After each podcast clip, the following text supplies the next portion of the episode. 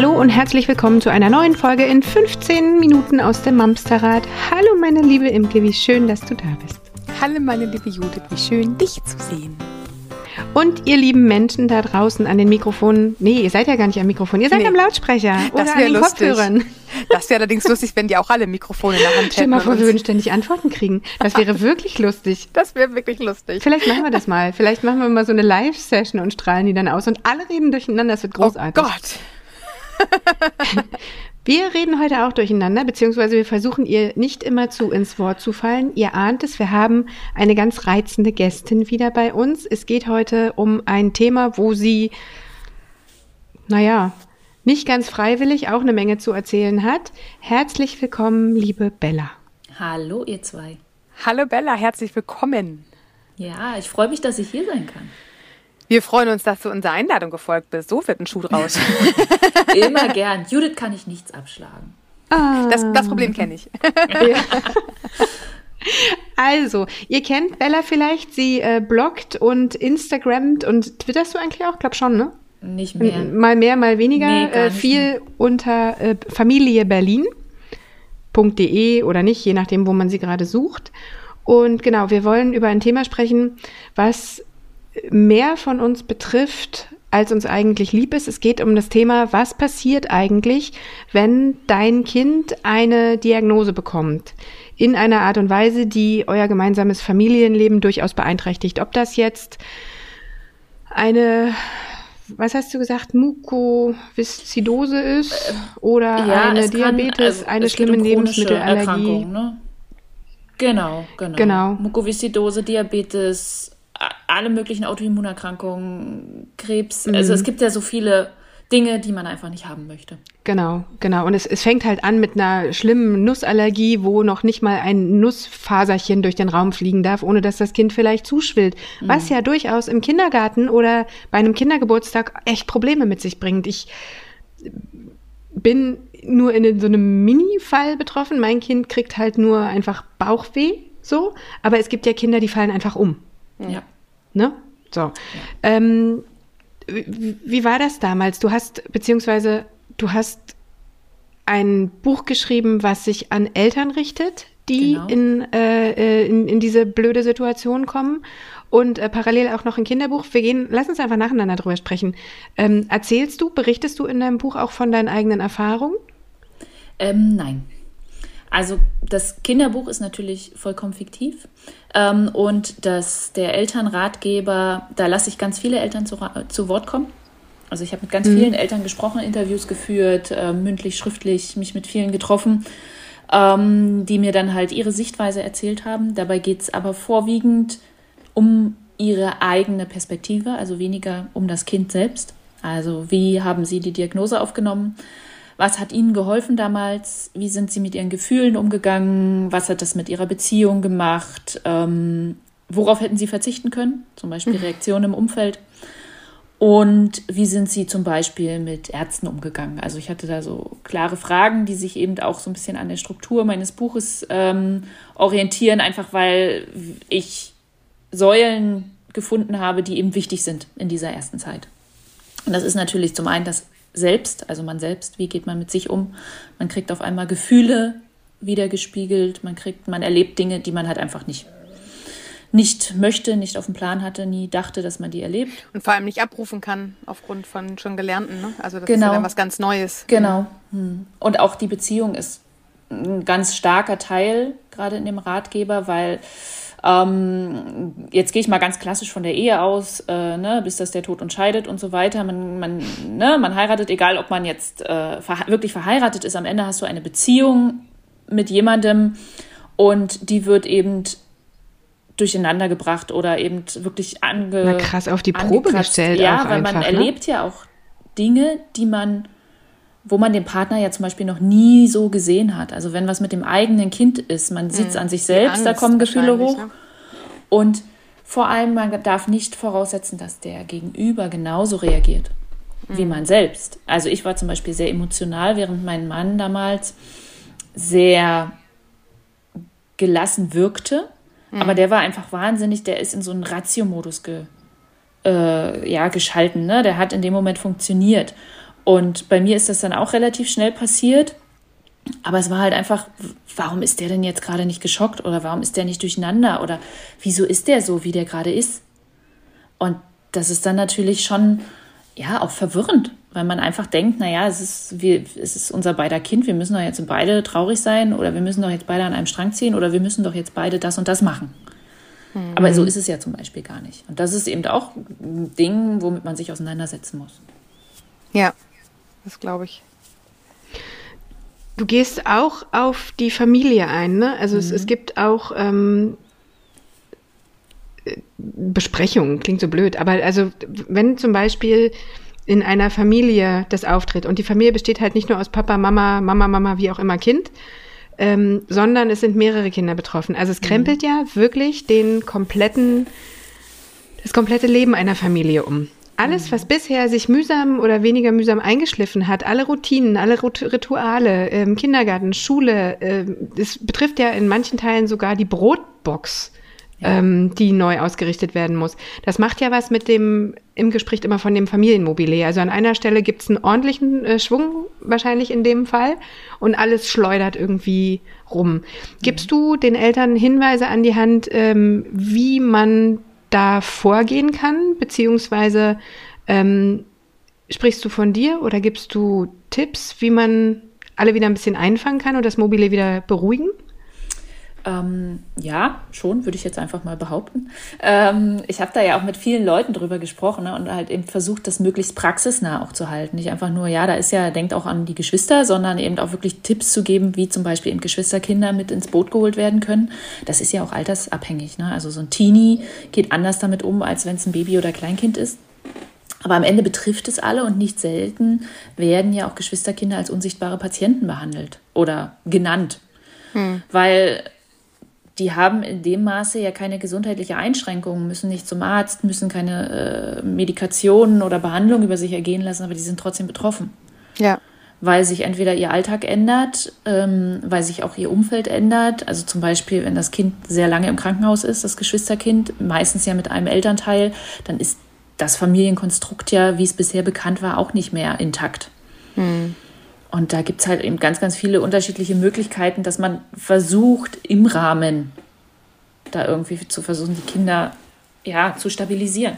Und sei es eben da, dass man mit dem Umfeld spricht, also eben auch den, ähm, den Lehrern oder Erziehern oder Erzieherinnen im, im Kindergarten und Schule, die aufklärt und eben auch sagt, ja, vielleicht verhält sich das Kind komisch, ne? weil irgendwo muss es ja hin. Ähm, ich habe damals, als, ähm, als wir eine Weile im Krankenhaus waren, habe ich halt ähm, dann viele Freunde von meinem anderen Kind ins Boot geholt und einfach gesagt, du, da ist was, könnt ihr euch in der Zeit ums, um, um, mein, um mein Kind kümmern, einfach in der Zeit äh, in, in den Zoo gehen. Das hat da übernachtet, das hat da einfach zu Abend gegessen, um so ein bisschen heile Welt zu haben. Mhm. Weil da war alles normal. Ne? Ja. Genau, da war alles normal. Die hat sich wahnsinnig gefreut, weil sie da Übernachtungsparty machen konnte und so weiter. Ähm, und das ist wichtig. Und ja. ja, das sind nur so kleine Stellschrauben, die möglich sind. Hast du auch mit äh, oder gibst du auch äh, Werkzeuge an die Hand, wie, wie man sich selbst mit dem Gefühl Angst da auch auseinandersetzen kann? Gehst du da nochmal auf die eigene Angst ein? Was Angst ist ja immer das, wenn wir nicht wissen, was auf uns zukommt, mhm. was, die, was, der, was der Kopf uns so zurecht spinnt. Ja. Und ja. das ist ja äh, ziemlich gemein und ziemlich gefährlich, mhm. gerade wenn man ein unbekanntes Terrain begegnet oder bewegt. Ähm, ja, generell. Oh, also die Angst ums eigene Kind. Also, du, also ich drehe schon durch, wenn ich sehe, mein Kind blutet, weil sich das Knie aufgeschlagen hat oder so. Und mhm. in, in manchen Fällen ist es ja, muss es ja nochmal eine Angst sein, die viel, viel krasser ist. Ich glaube, die darf man nicht an, miteinander vergleichen. Also gerade wenn man nur ein, also wenn man nur die Angst kennt, mein Kind ist vom Klettergerüst gefallen. Weil das mhm. sind einfach, also wenn was mit dem eigenen Kind ist, hat man Angst. Punkt. Und das, die ist in dem Maße, wenn das Kind vom Klettergerüst fällt, das Maximale, was man bisher erlebt hat. Und dann ist die nicht weniger schlimm als Ängste, die Kinder, äh, die Eltern haben, wenn das Kind zum Beispiel Krebs hat. Einfach weil man in dem Moment hat man Angst. Und hm. ich finde das schwer, dann Angst gegenüber aufzuwiegen, weil nee. das ist einfach nee, das, das Gefühl, ja. was man gerade hat. Und das versuche ich auch in dem Buch. Also es gibt ein ausführliches Kapitel nur um das Thema Ängste, die man mhm. selbst hat. Und da gibt es dann eben auch, ähm, ja, so Listen, wo ich halt versuche, den Eltern zu zeigen oder was an die Hand zu geben, wenn es gerade in dem Moment ist. Also eben bewusste Atemübungen. Das klingt total platt und ich habe damals immer gedacht, boah, die ganze Achtsamkeitsscheiß, was soll das? Das hilft mir jetzt nicht, das macht es nicht besser, aber in dem Moment macht es das besser, weil sich das Nervensystem runterreguliert und eben diese so ein bisschen den Puls beruhigen. Mhm. Die Nerven müssen halt auch mal wieder zur Ruhe kommen, weil wenn die immer unter dieser Angstanspannung sind, dann ist man ja immer in diesem Fight-or-Flight-Modus und das geht auf Dauer ja auch nicht gut. Also man muss ja. ja eben mit seinen eigenen Kräften haushalten. Und das ist eben auch eine ganz große Botschaft in meinem Buch. Krass, dass das immer gilt auch irgendwie wieder, ne? Also Imke, du, du sprichst ja auch oft davon, dass einfach sitzen und bewusst atmen schon so viel macht und das führt uns irgendwie auch wieder zurück. Also dieses ganze Ding der Achtsamkeit mit sich selbst, der Techniken sich selbst zu beruhigen, um bei klarem Verstand zu bleiben, sich ähm, nicht selbst aus den Augen zu verlieren, ist ja einfach in jedem Fall total wichtig und in so einem Fall, wenn die Kräfte noch mal ganz anders gebraucht werden, wahrscheinlich noch einmal wichtiger als sonst, oder? Ja. Wichtig finde ich auch, dass man diesen Blick nicht verliert für Dinge, die gut sind.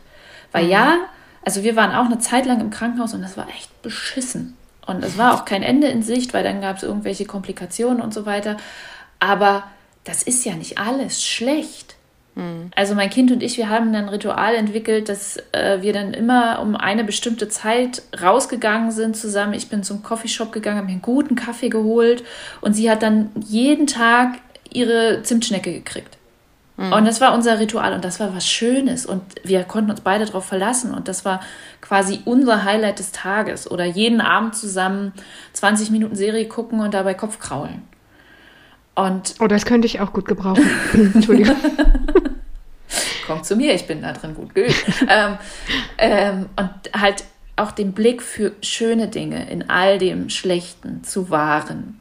Und mhm. das dann auch zum Beispiel eben mit den, mit den Geschwisterkindern auch eben üben und sehen und ja, äh, wenn wir zu Hause waren, dann halt gemeinsame Spieleabende schaffen und solche Dinge mhm. und auch aufschreiben, ne? Auch wieder typische Achtsamkeitstechnik, Dankbarkeitstagebuch. Ich hatte eine Klade und habe jeden Tag irgendwie drei Dinge aufgeschrieben, die ich halt toll fand.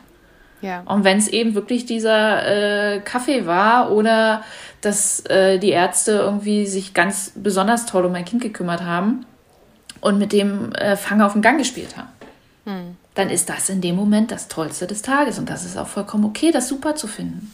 Ja, ich finde das tatsächlich auch wichtig. Also man mit dem Schicksal hadern ist für eine gewisse Zeit, finde ich, genauso wichtig, dass man einmal mhm. das annimmt und sagt, scheiße, warum wir? Also das mhm. ist ja eine mhm. typische Frage, ne? was haben ja. wir falsch gemacht, dass uns das trifft, was ja äh, legitim ist, das zu fragen, aber realitätscheckmäßig natürlich totaler äh, Blödsinn, weil mhm. es äh, wird ja nicht nach dem Auslosverfahren äh, gemacht, ja. das ist einfach tatsächlich einfach äh, du Schicksal. Du hast an der falsch genau. geparkt, deswegen trifft es dich jetzt. Ja, genau. Ja, und äh, dass man das erstmal annimmt, ne? dass mal schaut überhaupt und nicht, also ich, ich auch wenn wir bei uns im Coaching-Prozess sprechen, ja, wir haben da ein Problem und ja, wir wollen es verändern und ja, wir wollen in die Zukunft gucken und ja, wir wollen es wieder positiv auch irgendwie integrieren, aber mhm. erstmal annehmen und nicht weiter auf diesem Modus, das Gefühl darf nicht da sein, ich muss gegen meine Angst ankämpfen, ich muss wieder stark sein, ich muss wieder funktionieren für meine Familie und mein Kind. Man darf erstmal selber traurig sein, man darf erstmal in sich ein Stück weit zusammensinken und erstmal äh, die Tränen beweinen, die raus müssen, die bestimmt immer mal wieder rauskommen, aber gerade auch am Anfang oder wie dein Mann wahrscheinlich reagiert hat, erstmal in den Überlebensmodus zu gehen. Auch das ist dann seine Strategie gewesen, mhm. was ja auch gut ist. Ähm, aber dann tatsächlich auch immer wieder, und das hast du gerade gesagt, die Dankbarkeit, ähm, den Blick auf das, was wir in der Hand haben. Also ich ähm, rede immer, wir haben so einen, so einen gewissen Bereich in unserem Leben, wo wir halt im Opfer sind. Also wir haben halt, ne, das klassische, du hast halt ein krankes Kind, das kannst du in dem Moment nicht ändern, das ist halt da. Aber du hast in dem Bereich immer noch einen kleinen Kreis, aus dem heraus du selber dich selber wieder in den Gestalterraum bewegen kannst, dass du dem Schicksal trotzen kannst und sagen kannst, okay, das ist jetzt vielleicht alles nicht so, wie ich es mir vorgestellt habe und das ist auch alles blöd, aber ich habe die Möglichkeit, etwas zu verändern. Und wenn es nur der Perspektivwechsel ist und der Blick auf was Positives. Ne? Genau ja. dass man das in der Familie wahrscheinlich gut integriert. Ich finde das mit den Geschwisterkindern immer noch mal spannend, weil ich glaube tatsächlich, dass bei den meisten das irgendwie ziemlich spät drankommt, oder? Wie, wie, wie ist deine Erfahrung, dass man erstmal sich um das kranke Kind kümmert und um die eigenen Ängstlichkeiten? Ich sag mal so, also man kann ja vom deutschen Gesundheitssystem halten, was man möchte. Am Ende greift es, wenn man ein krankes Kind hat, bin ich der Meinung. Okay. Also das ist das, was ich erlebt habe. Aber wo es dann halt eine Lücke gibt, und das ist verständlich, weil das einfach keine Patienten sind, sind dann die Geschwisterkinder. Deswegen mhm. liegt das komplett in der eigenen Hand. Und mhm. das war auch etwas, was wir von Anfang an gespürt haben. Und deswegen war das für uns auch die schwierigere Aufgabe. Weil wir wussten, mit unserem Krankenkind gab es einen Fahrplan. Hier ist das, das und das kann passieren, das sind die Möglichkeiten. Und die Ärzte waren da immer sehr offen mit uns und haben gesagt, wenn das mein Kind wäre, würde ich das machen. Also, mhm. ne, also wir wussten immer, wie wir uns zu entscheiden haben, was wir tun können und so weiter. Und zu Hause hatten wir dann aber ein Kind, was komplett wie im luftleeren Raum so hin und her, ne? Und ja, wer kann denn heute das Kind abholen? Wo kann es denn heute schlafen? Sind, ist dann heute jemand zu Hause? Ähm, wie können wir das tun? Und diese das war das Kräftezehrende. Und ich muss auch mhm. ehrlich sagen, rückblickend, das Kind, was am, oder der, das Familienmitglied, was am meisten unter der gesamten Situation gelitten hat und bis heute drunter leidet, ist mein Kind, was nicht krank war. Ja, das glaube ich. Weil auch Krass. heute, wir haben viele Kontrolluntersuchungen, wir müssen öfter mal zu Ärzten, zu Fachärzten. Wenn das ansteht, ist mein krankes Kind super gelassen, weil die weiß ganz genau, was auf sie zukommt. Das ist, ne? Also, ich kenne die Leute, ich weiß, was die machen, läuft. Aber das gesunde Kind ist dann, ruft ab quasi, oh Gott, als die damals zum Arzt gegangen sind, dann kamen die nicht wieder und dann waren die ganz lange im Krankenhaus. Kommt ihr heute mhm. wieder? Kommt ihr heute Abend wieder? Und selbst wenn ich sage, ja, klar kommen wir wieder, es ist eine Kontrolluntersuchung, ist, ja, aber beim Netz, also dann und dann seid ihr ja auch nicht wiedergekommen. Mhm. Und das damit hadert die, dieses, diesen Kontrollverlust, den sie da ja. hatte. Das ist ganz, ganz schwer. Ja, auch diese Verlässlichkeit herleiten. Mhm. Ne? Das ähm, letztendlich will man ja seinen Kindern immer diese Versprechen geben. Letztendlich Klar. kann man es in manchen Dingen ja auch einfach nicht tun. Ähm, aber auch hier dieses äh, Schauen, wie man das auch kindgerecht wahrscheinlich runterbricht. Ähm, mhm. Kinder unterschiedlichen Alters, aber wenn wir jetzt von Teenagern sprechen, dann haben wir schon eine andere kognitive Leistung und können schon mhm. ganz andere Dinge abrufen und erklären. Aber wenn du zwei Kinder im Kindergartenalter hast, ähm, dann ist es ja sowieso schon schwierig zu erklären. Da finde ich das total spannend. Äh, Im Vorgespräch gerade auch, du hast auch passend dazu ein Kinderbuch geschrieben. Also nicht nur den Ratgeber für Eltern mit, mit wirklich wichtigen Tools, äh, wenn man betroffen ist, was erstmal wichtig ist zu erfahren, so dieses nicht groß rumreden, sondern hier, hast was mhm. an die Hand, mach mach es. Ähm, aber du hast auch ein Buch geschrieben, um es Kindern zu erklären. Erzähl mal ein bisschen, was ist das? Genau, das ist ein Bilderbuch, Ida und der Berg im Funkelwald. Und darin geht es eben um die kleine Ida, die ein ganz normales Kind ist, wild, gerne Rutschauto fährt, heimlich Schokolade isst, also so ganz typisch Kind und auf einmal geht es ihr halt schlecht. Und die Eltern wissen nicht, warum es ihr schlecht geht und gehen mit ihr zum Arzt. Und da wird Ida dann halt eine Weile untersucht. Ähm, da werden so äh, beispielhaft zum Beispiel, also sie kriegt halt eine Spritze oder sie wird halt in ein MRT oder in ein Röntgengerät äh, untersucht. Und dann ist klar, Ida ist krank und Ida muss erstmal eine Weile im Krankenhaus bleiben. Und die versteht natürlich überhaupt nicht, was mit ihr los ist, warum das so ist. Und dann erzählt ihre Mama ihr eben eine Geschichte über Ida und als Fee im Funkelwald. Und da wird dann halt klar, dass es etwas ist, was nicht einfach weggeht, sondern was immer wieder kommt und was immer wieder untersucht werden muss. Eben eine typische chronische Erkrankung, aber ohne Diagnose. Mhm. Also ohne, in, in der Geschichte geht es nicht um eine konkrete Diagnose, sondern du bist krank, ähm, die Ärzte helfen dir und ähm, wir geben alles und du musst halt immer wieder untersucht werden. Das ist sozusagen das ja, untergebrochen, ne, auf die, genau, auf, genau. Auf, genau, aufs Aber Einfache, dass es halt irgendwie wahrscheinlich auch verständlich ist. Den Kindern geht ja, es ja gar nicht darum, welche Diagnose dahinter liegt, sondern die haben halt ein Problem irgendwie. Genau. In einem sehr kleinen Rahmen halt runtergebrochen, weil am Ende ist es eben ein Bilderbuch für Kinder und genau das ist äh, mir auch wichtig gewesen. Wir haben im Krankenhaus ganz viele Kinder, Familien kennengelernt mit ganz unterschiedlichsten Diagnosen. Und find mal ein Kinderbuch über äh, ein Kleinkind, was Diabetes hat oder über, ne, was hatten wir noch? Wir hatten ein Kind im, im Zimmer, das hatte jahrelang immer so ein bisschen Fieber. Und die Ärzte haben einfach nicht herausgefunden, warum dieses Kind für immer Fieber hat. Und was erklärst du diesem Kind, dass es immer wieder zur Kontrolluntersuchung muss und immer wieder ins Krankenhaus mhm. muss? Da gibt es mhm. keine Geschichte. Und deswegen gibt es jetzt Ida, die halt unabhängig der Diagnose einfach den Kindern so ein bisschen versucht, ähm, auf schöne Art und Weise zu erklären, dass da was ist, was untersucht und behandelt werden muss und dass es Hilfe bekommt. Aber es hat eben auch nicht dieses klassische Happy End hier, du hast eine Tablette und dann bist du gesund. Mhm. Weil das ist es ja auch oft nicht. Mhm. Ja, diese chronischen Krankheiten bleiben ja oft ein ganzes Leben lang. Und das Buch ist ja bestimmt auch eine gute Idee für das ähm, Umfeld vom betroffenen mhm. Kind, ne? also für Geschwister, mhm. vielleicht sogar Cousinen, Cousinen, beste Freunde, ja. Kindergartengruppen, damit die Erzieher das vielleicht auch in der Gruppe nochmal gemeinsam besprechen können, oder? Dafür hast genau. du das auch geschrieben, ne? Genau, also ganz viel äh, in Kitas liegt's aus und eben auch wirklich viele Freunde und auch Geschwister. Also was ich so an Rückmeldungen bekomme von Lesern und Leserinnen, ist, dass sie äh, das eben auch ganz stark machen, äh, lesen, um das Umfeld aufzuklären. Mhm. Weil das mhm. Kind hat es irgendwann drauf. Die, für die ist es dann irgendwann normal. So blöd klingt, aber mein Kind war dann, ne, Blut abnehmen, ja, hier, mach aber bitte nicht ja. kleckern, ich habe heute mein schönstes Kleid an. und das war für die halt normal, aber für andere Kinder ist das eben so, oh Gott, du gehst zum Arzt und du kriegst eine Spritze und das ist oh, ganz schlimm. Ja, ja. Es, es, ist ja auch einfach ähm, für so ein kleines Wesen kognitiv noch gar nicht machbar, sich vorzustellen, was es bedeutet, mit einer chronischen, keine Ahnung, Autoimmunkrankheit hm. zu leben, beispielsweise. Ja. Das lässt sich ja einfach nicht in Worte fassen.